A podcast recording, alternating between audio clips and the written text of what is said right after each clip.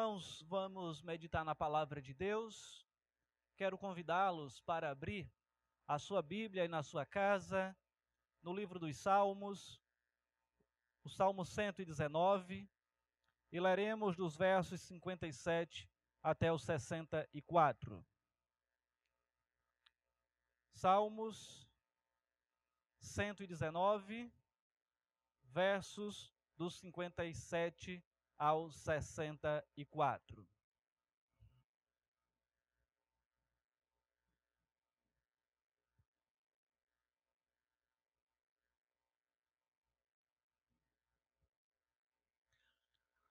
A palavra do Senhor diz assim: O Senhor é a minha porção.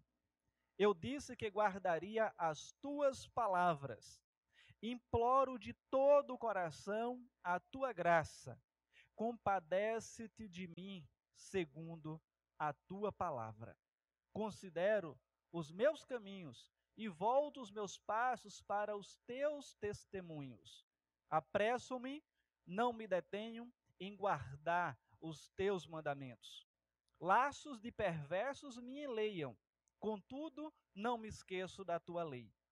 Levanto-me à meia-noite para te dar graças por causa dos teus retos juízos. Companheiro sou de todos os que te temem e dos que guardam os teus preceitos. A terra, Senhor, está cheia da tua bondade. Ensina-me os teus decretos.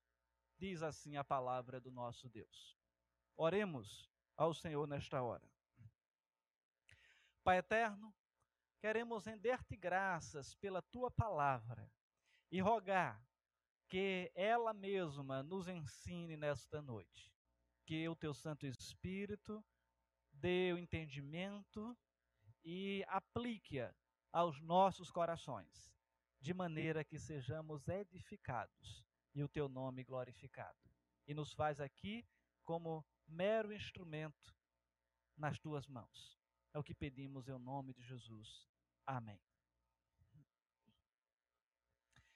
Irmãos, como já tenho feito em outros domingos, estamos sempre que possível fazendo a exposição do Salmo 119, e durante esse ano essa já é a oitava, quando estamos agora na oitava estrofe deste salmo, que contém 22 de oito versículos cada.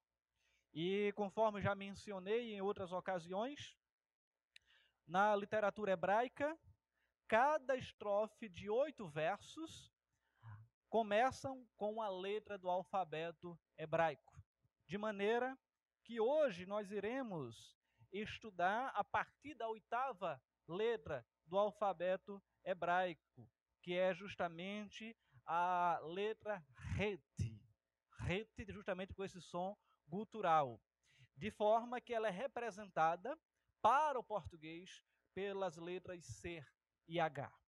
E assim, irmãos, no domingo, último domingo que pregamos aqui a respeito deste salmo, que foi do verso 49 até o 56, podemos ali expor sobre o tema como encontrar consolo em face dos momentos difíceis. E agora, irmãos, nós Gostaríamos de também estudar esses outros oito versos, do 57 ao 64, tentando demonstrar algumas verdades vivenciadas pelo salmista. Em especial, eu quero tratar aqui de seis verdades vivenciadas pelo salmista. E a primeira é que o salmista ele encontra suficiência no seu relacionamento com o Senhor. Ele encontra suficiência no seu relacionamento com o Senhor. Quando olhamos para o verso 57, que assim diz: O Senhor é a minha porção. O Senhor é a minha porção. Quando olhamos para o ser humano, ele é um eterno insaciável. E esta expressão do ser humano como um eterno e saciável, ela manifesta por um autor desconhecido, não sabemos quem foi, mas retrata com propriedade o que a humanidade tem vivenciado na presente época. Pois se percebe que o ser humano sempre está em busca de alguma coisa, em busca de alguma realização, em busca de alguma satisfação em tudo na sua vida. Contudo, quando encontra alguma satisfação, sacia o seu anseio com algo, de imediato ele já identifica uma outra necessidade, já identifica um outro anseio, ou aquilo que ele tanto queria, imediatamente perde o encanto, porque ele já conseguiu e agora ele já vai em busca de outra coisa. E por isso que afirmo que é algo bem propício esse termo, o homem é um eterno insaciável. E quando olhamos para essa verdade, irmãos, basta olhar para a nossa história. Pare para pensar. Quantos de nós queríamos tanto determinado objeto? Por exemplo, um celular. Ah, eu quero celular X. Conseguimos o celular, passamos um tempo com ele, depois perde o encanto. Já não temos o mesmo cuidado, já não damos o mesmo valor e daqui a pouco já queremos outro. De forma que são coisas perecíveis, coisas que passam, passageiras, elas não são permanentes. E o salmista, ele inicia justamente esta estrofe declarando que o Senhor é a sua porção, que o Senhor é a sua satisfação, que o Senhor é a sua plenitude, que o Senhor é a sua fidelidade. E a expressão usada pelo salmista faz alusão aos levitas, quando da divisão da terra entre as tribos, e eles não tinham parte definida para si ali daquela partição ou da repartição. Entretanto, parte das terras das outras tribos eram selecionadas para os levitas. Os mantimentos também eram direcionados ali para, para eles, as ofertas. E eles, eles tinham então a declaração que a porção deles era a do Senhor. Ou a porção deles era o Senhor.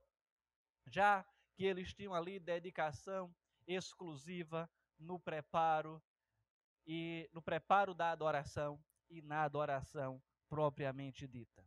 De maneira que o salmista, tendo, em, tendo como sendo Davi, diz: Tu és a minha alegria, tu és a minha suficiência. E assim há o reconhecimento por parte do salmista da suficiência que o próprio Deus pode proporcionar ao homem insatisfeito ao eterno insatisfeito. Nele não há frustração. Em Deus não há frustração. Por outro lado, quando colocamos a nossa expectativa, esperança neste mundo, a satisfação ela então se torna temporária e a frustração ela é quase certa, ou então simplesmente perde o encanto. Ao olharmos para o ímpio, a esperança dele está nos bens materiais, está nas coisas, estão nas coisas que este mundo pode oferecer. Procura se satisfazer em tantas coisas, ou até em si mesmo, ou naquilo que pode ser oferecido à sua volta. Mas chega um ponto que aquilo, as benesses que ele tem aqui nesse mundo, elas não são suficientes para lhe garantir nada no mundo pós-morte. Temos como exemplo a narrativa do rico e de Lázaro, quando o rico ele recebe uma resposta: Recebestes os teus bens nesta vida, assim como Lázaro também os seus sofrimentos. Parafraseando o texto. No entanto, irmãos, para os escolhidos do Senhor, nada mais pode satisfazê-lo a não ser o próprio Deus. Ao final do verso, o salmista reafirma seu voto de que guardaria as suas palavras, guardaria as palavras do Senhor até o fim. As palavras do Senhor seriam seu guia. Mas cabe observar que fica imersa nessa expressão de que pela guarda da palavra é que ele concebe o Senhor como a sua porção e a sua suficiência. Irmãos, é natural que tenhamos anseios, que tenhamos sonhos, que tenhamos desejos e lutemos para conquistá-los. Todavia, precisamos ter a consciência de que a satisfação plena, a felicidade plena, que muitas vezes nosso coração tanto busca aqui neste mundo, ela só é satisfeita em Deus. E de acordo com esse verso, ela é satisfeita em Deus quando nós procuramos cumprir, se submeter cabalmente à Sua palavra. Senão, nós estaremos sempre insatisfeitos, sempre buscando algumas outras coisas que não são permanentes para nos satisfazer, para trazer alegria, para nos deixar feliz. E quantas não são as pessoas que estão esperando ser feliz, confiando na outra pessoa? Mas as pessoas são falhas. As pessoas nos decepcionam. As pessoas nos frustram. Mas confiamos e precisamos confiar naquele que não falha, naquele que não nos decepciona, naquele que não traz frustração para nós, que é o nosso Senhor. Ele é o nosso Deus eterno, todo-poderoso.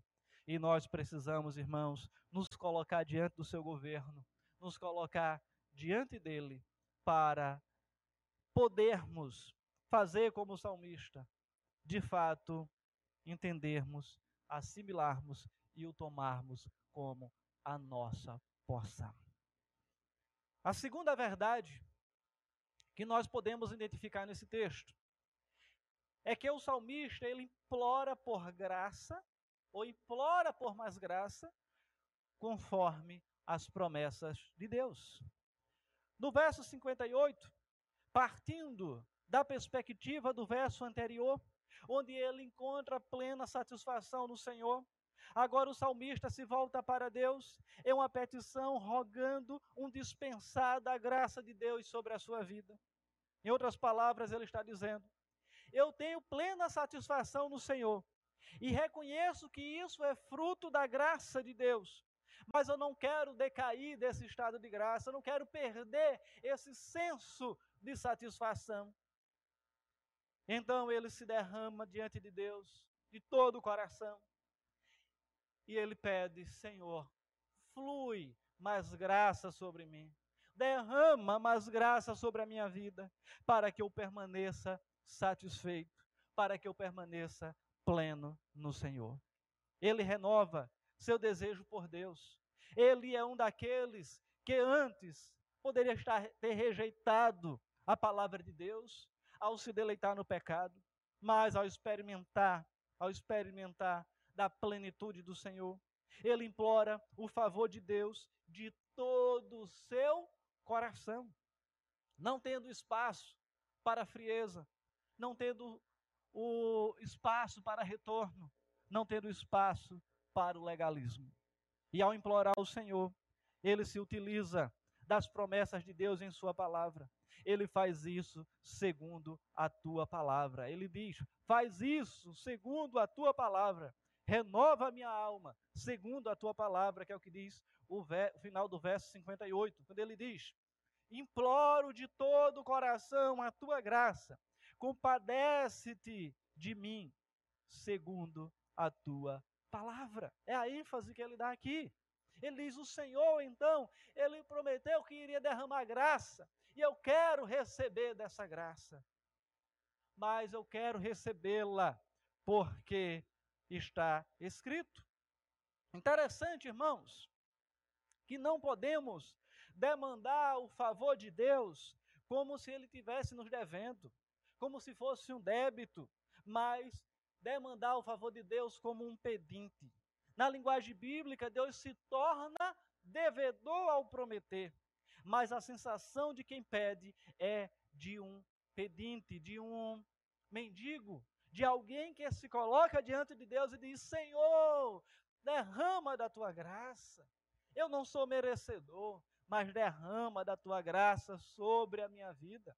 Então não é a atitude de alguém que cobra, mas alguém que requer do Senhor que cumpra a sua palavra, conforme a sua promessa, que derrame graça e mais graça para que o pecador, para que o indivíduo, ele se deleite na satisfação em um Deus eterno todo-poderoso.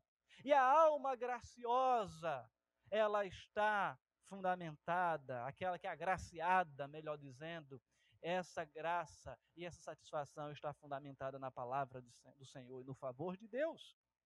Nós olhamos para o exemplo de Jacó. Jacó agarrou o anjo, né? Tem até uma canção aí, né, das antigas dizendo que Jacó agarrou o anjo. E ele, na verdade, segurou e dizendo: Eu quero a minha bênção. Mas porque Deus havia prometido lá no passado. Ele não estava cobrando nada que Deus não tivesse prometido. De maneira que ele se agarra a isso até que o Senhor conceda a sua bênção. Mas o que os servos do Senhor requerem de Deus na sua palavra, na palavra escrita, não é nada que Deus não tenha prometido antes. E eles querem justamente para satisfazer-se plenamente no Senhor. A terceira verdade, irmãos, que podemos extrair desse texto é que o salmista reconhece a insuficiência dos próprios caminhos. Verso 59 em diante, ele diz: Considero os meus caminhos e volto os meus passos para os teus testemunhos.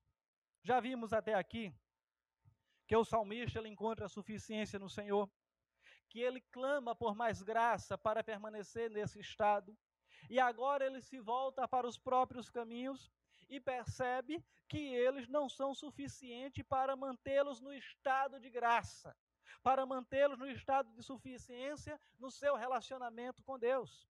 Era como se ele afirmasse: passo a meditar nos meus caminhos, nos meus passos, na vida que tenho seguido, e ela não se adequa ao caminho do Senhor.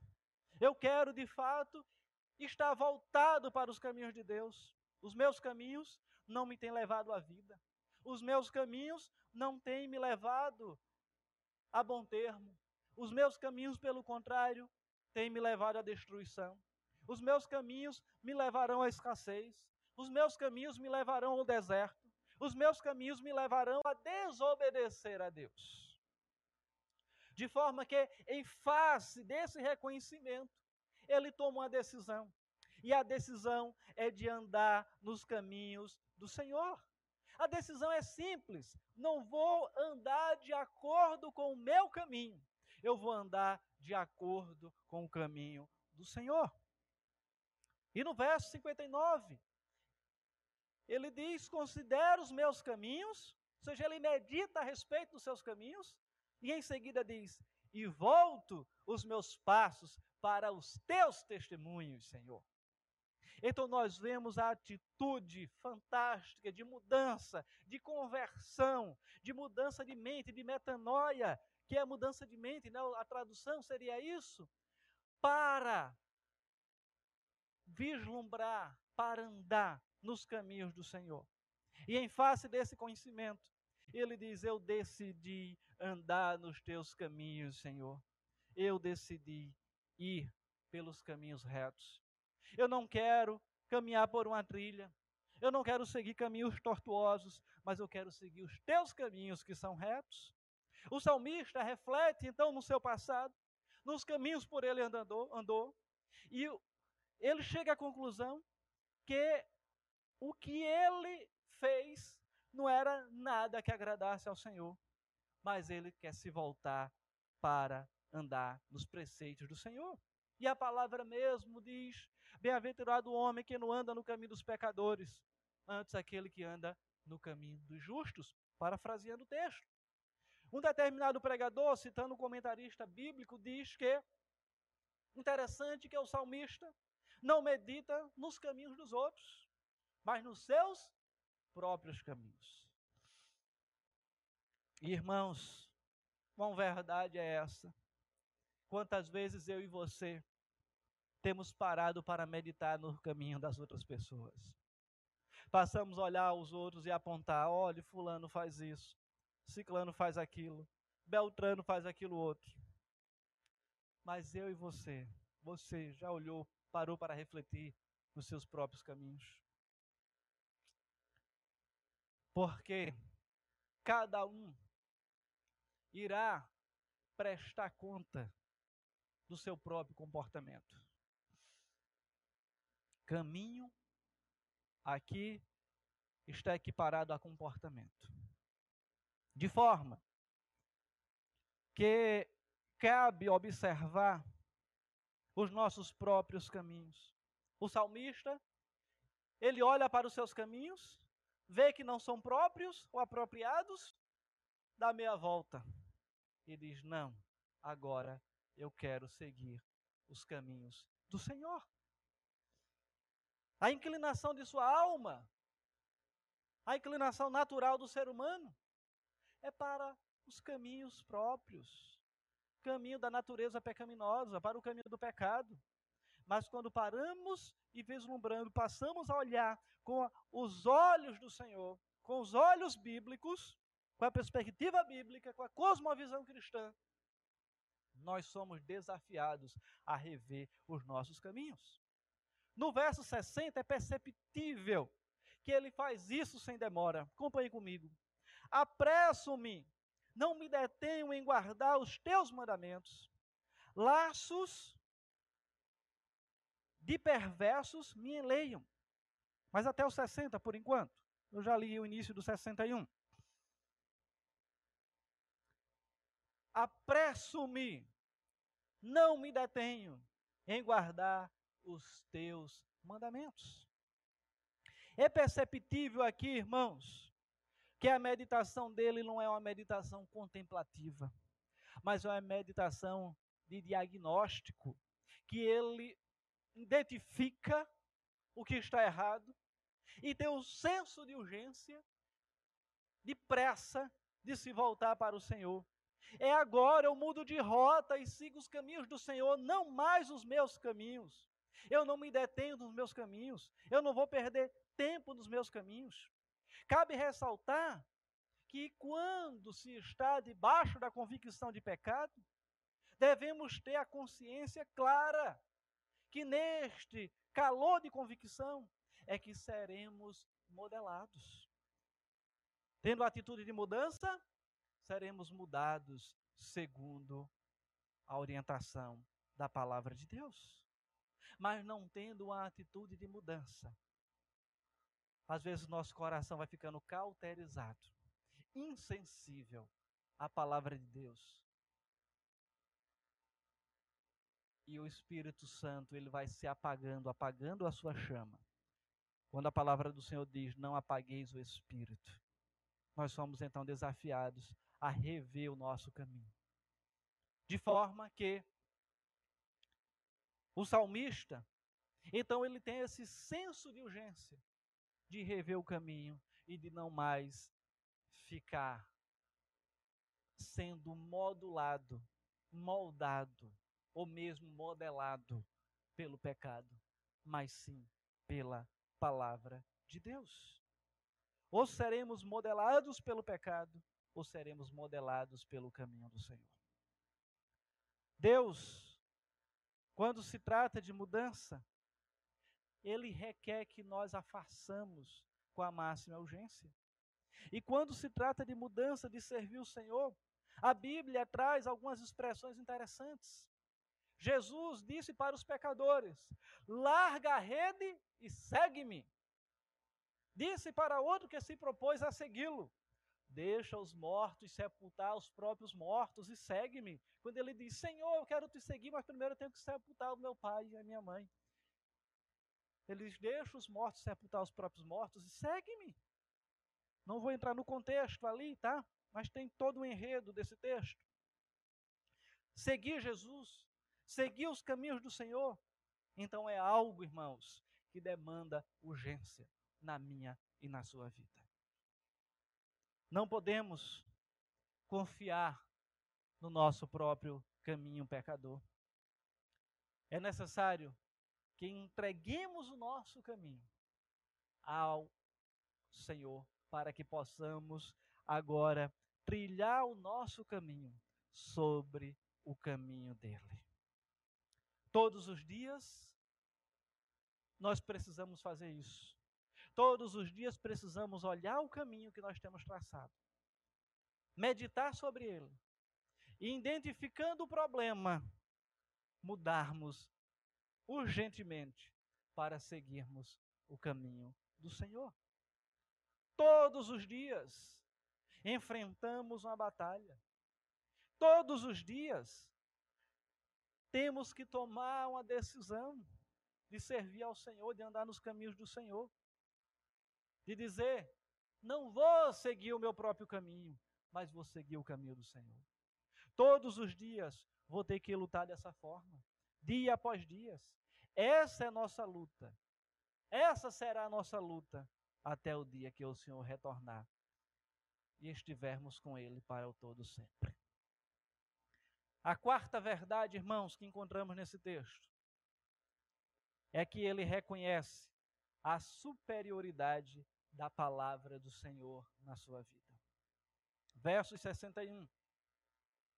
Laços de perversos me enleiam, contudo não me esqueço da tua lei. Interessante que, partindo do pressuposto que tenha sido Davi o escritor desses salmos, são homens ímpios, homens ímpios, os inimigos que rodeiam Davi, por causa da sua devoção ao Senhor, por causa da sua fidelidade. Muitos tentaram tirar a vida de Davi, manchar o seu bom nome, tirar o que ele possuía, roubar o seu trono. Tentaram de tudo, como seu próprio filho Absalão, os Amalequitas, dentre outros que estavam ali perseguindo o rei Davi. Mas ele tinha consciência que tudo poderia ser tirado, menos a palavra do Senhor. Ele tinha consciência de que os seus inimigos estavam colocando laços, estavam rodeando, estavam tentando destruí-lo, estavam tentando fazê-lo desmoronar. Ou seja, estavam aqui colocando um cerco de todas as formas. Contudo, ele diz: Eu não me esqueço da tua lei. Eu não me esqueço da tua palavra. E ele prossegue no verso 62. Levanto-me à meia-noite para te dar graças por causa dos teus retos juízos. Interessante essa afirmação de que ele se levanta à meia-noite para render graças ao Senhor por causa de quê? Da sua palavra. Mas voltando aí um pouquinho para aquilo que está instituído no verso 61, vamos perceber, irmãos, que como Davi tinha os seus inimigos, nós também temos os inimigos da nossa alma. Nós estamos em batalha. Na quinta-feira passada, do nosso estudo bíblico doutrinário, nós estudamos sobre isso. Estamos em batalha. E nós precisamos ter essa consciência. Precisamos estar vigilantes. Porque os nossos inimigos, irmãos, eles também tentam tirar aquilo que nós temos. A nossa carne, Satanás e o mundo fazem de tudo para que andemos nos nossos caminhos, mas não nos caminhos do Senhor. De forma, irmãos, que eles têm tirar, tentado tirar a nossa estabilidade no serviço e no andar conforme o Senhor requer. E sabemos, irmãos, que se andamos nos caminhos do Senhor, nós podemos até ser roubados, podemos perder casa, dinheiro, liberdade, como muitos dos nossos irmãos da igreja perseguida têm perdido. Quantas histórias não ouvimos? Ó, oh, precisamos orar, pelos nossos irmãos da igreja perseguida.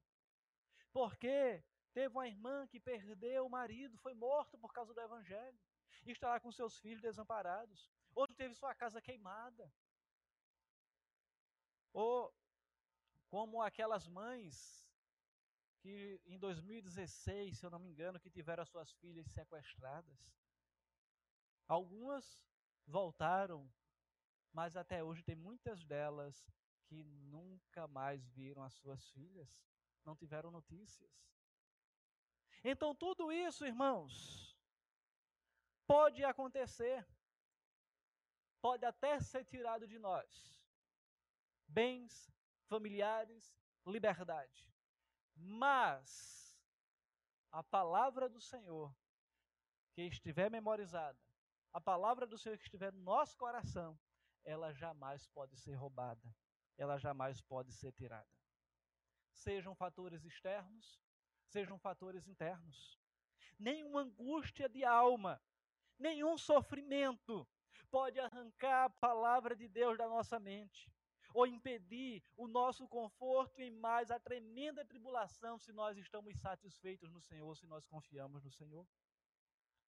Não podemos temer perder nada na terra. A única coisa que precisamos temer é nos esquecer da lei do Senhor, da palavra do Senhor e dos seus mandamentos.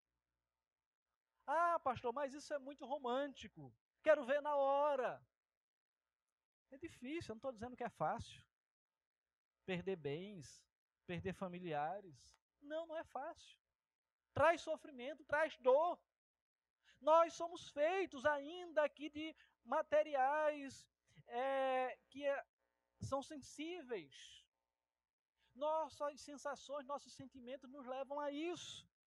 Mas o que eu quero pontuar, conforme o salmista nos ensina, é que a palavra de Deus ela é superior a tudo isso. E dessa forma, irmãos, ele se alegra na presença do Senhor. Que é quando ingressamos no verso 62, e ele diz: Levanto-me à meia-noite para te dar graças por causa dos teus juízos. Não há oração sincera que não seja permeada de ação de graças. Ele se levanta meia-noite para dar graças a Deus, porque ele se alegra na sua providência, porque ele se alegra nos retos juízos do Senhor, ele se levanta para dar graça, mesmo em face do sofrimento, mesmo em face da dificuldade, mesmo em face dos seus inimigos, mesmo em face da pandemia do coronavírus, irmãos. Nós podemos render graça e devemos render graças ao Senhor, porque Ele tem sido misericordioso nas nossas vidas. Ele tem sido gracioso sobre as nossas vidas. E precisamos, acima de tudo, render graças, porque nós temos a Sua palavra. Não estamos aqui hoje reunidos comunitariamente com toda a igreja. Mas você pode render graças ao Senhor, porque você tem a Bíblia aí na sua mão. Porque nós podemos aqui, por meio desse instrumento da tecnologia, levar a palavra de Deus até você. E assim nós nos alegrarmos no Senhor nosso Deus. E tudo isso é motivo de render graças ao Senhor. Mas, irmãos, a quinta e penúltima verdade que eu quero trazer é que o salmista, ele preza pela companhia dos que servem ao Senhor. Veja o verso 63. Companheiro sou de todos os que te temem e dos que guardam os teus preceitos. Esse salmista aqui, ele ama o povo de Deus. Ele ama, ele se deleita no povo de Deus. Companheiro sou dos que te temem e guardo os teus preceitos. A razão é que, o, que os amos é porque que os amo é porque eles te temem. A razão de eu ter o desejo de estar na companhia deles é porque eles te temem. Não é porque qualquer dia a gente vai comer uma pizza juntos. Não é isso. Não é porque talvez você possa me convidar para uma festa de aniversário. Não é porque talvez possamos ir ali comer um churrasco juntos, fazer um churrasco. Não. A razão que ele se alegra, a razão dele estar, dele querer estar junto, é porque eles temem a palavra de Deus. Olha que maravilha. E assim, irmãos, quando nós andamos com pessoas que também temem o Senhor, nós somos encorajados, nós somos fortalecidos, nós somos direcionados para andar também nos caminhos do Senhor, pelo modo que eles mostram o amor e temor pelo próprio Deus. Comunhão na mesma fé, prazer na casa do Senhor, nas santas ordenanças. Não há distinção quando se trata dessa comunhão. Não tem aqui preto ou branco, não há esse preconceito. Não há distinção de raça, de condição social. Não há condição de cor e nem de nada. Todos nós, à luz da palavra de Deus, somos apenas servos que precisamos andar nos caminhos do Senhor, ajustando o nosso caminho, ajustando a nossa vida ao caminho do Senhor. E nós ainda podemos, nesse caminhar, nesse compartilhar, ser irmanado nas mesmas virtudes e fragilidades. E é por isso, então, que ele diz: Companheiro sou de todos os que te temem e dos que guardam os teus preceitos. Irmãos, a sexta e última verdade que podemos identificar nesse texto é que o salmista percebe o poder revelacional de Deus em sua generosidade. Ele diz: A terra, Senhor, está cheia da tua bondade, ensina-me os teus decretos.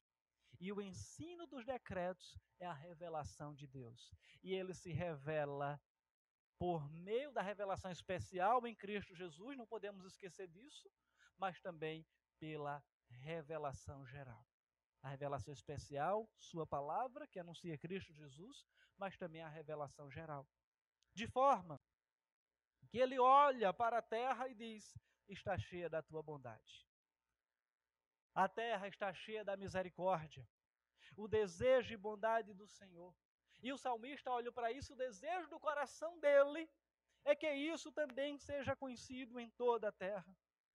Que a bondade do Senhor, ela seja manifesta em meio aos seus decretos.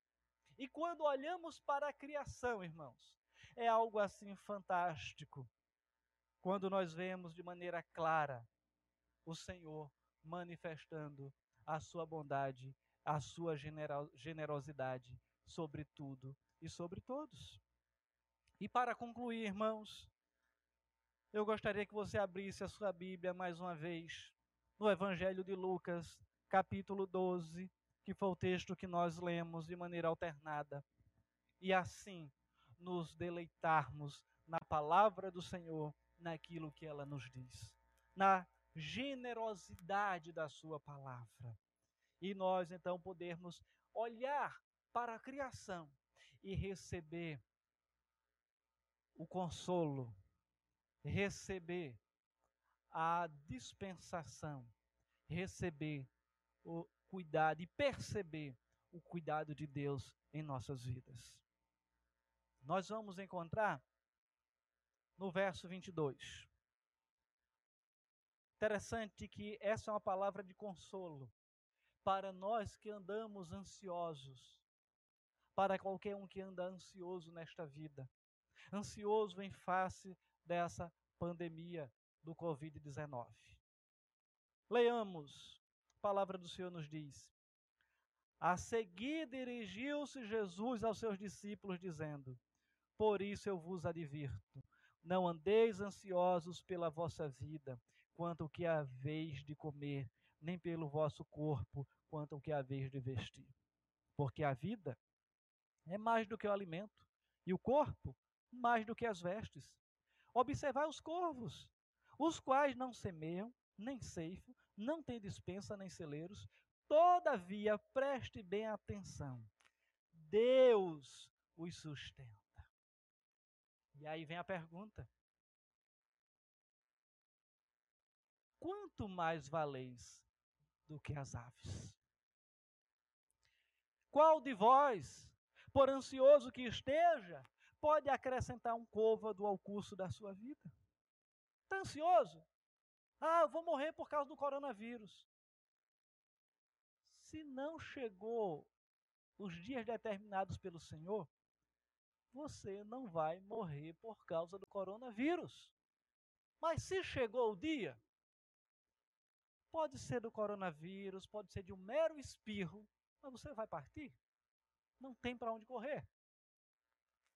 Porque nós não temos o poder de acrescentar mais o muito nem o pouco.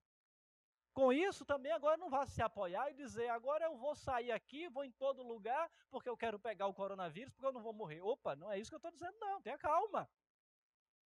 Aí você está tentando a Deus. Mantenhamos as nossas precauções. Mas vamos continuar no texto. Verso 26. Se, portanto, nada podeis fazer quanto às coisas mínimas, por que andais ansiosos pelas outras? E eu acho esse versículo fantástico. Observai os lírios, eles não fiam nem tecem. Eu, contudo, vos afirmo que nem Salomão, em toda a sua glória, se vestiu como qualquer deles. 28. Ora, se Deus veste assim a erva que hoje está no campo e amanhã é lançada no forno, quanto mais tratando-se de vós, homens de pequena fé. Não andeis ansioso, pois a indagar o que haveis de comer ou beber, e não vos entregueis a inquietações, porque os gentios de todo o mundo é porque procuram estas coisas, mas vosso Pai sabe que necessitai delas. Buscai, antes de tudo, o seu reino, e estas coisas vos serão acrescentadas. Palavra de consolo, palavra que o Senhor nos traz. Irmãos, o que é que você tem feito nesse tempo? Nesse tempo de isolamento social ou de afastamento social, o que é que você tem feito? A palavra diz: buscai antes de tudo o seu reino, e estas coisas vos serão acrescentadas. Irmãos, eu tenho me preocupado com a frequência dos irmãos nas transmissões. Porque eu fico me perguntando, se os irmãos estão em casa, o que é que eles estão fazendo uma hora dessa? O que será que eles estão assistindo ou estão acessando? Todos os dias, pelo aplicativo Jitsi, das 19h30 às 20h30, nós temos uma transmissão. E nós precisamos, irmãos, ter esse momento juntos para orarmos, para refletirmos na palavra de Deus, para termos esse momento de comunhão. Eu sei que às vezes tem alguns que têm algumas dificuldades particulares e o horário às vezes pode ser justamente naquele horário, mas talvez não seja o seu caso. Vamos, irmãos, nos colocar então diante do Senhor nesse momento, rogando que Ele continue cuidando de nós e confiemos então nessas verdades. Deus é aquele que se manifesta por meio do poder revelacional em sua generosidade. Ele, o salmista, ele preza pela companhia dos que servem ao Senhor.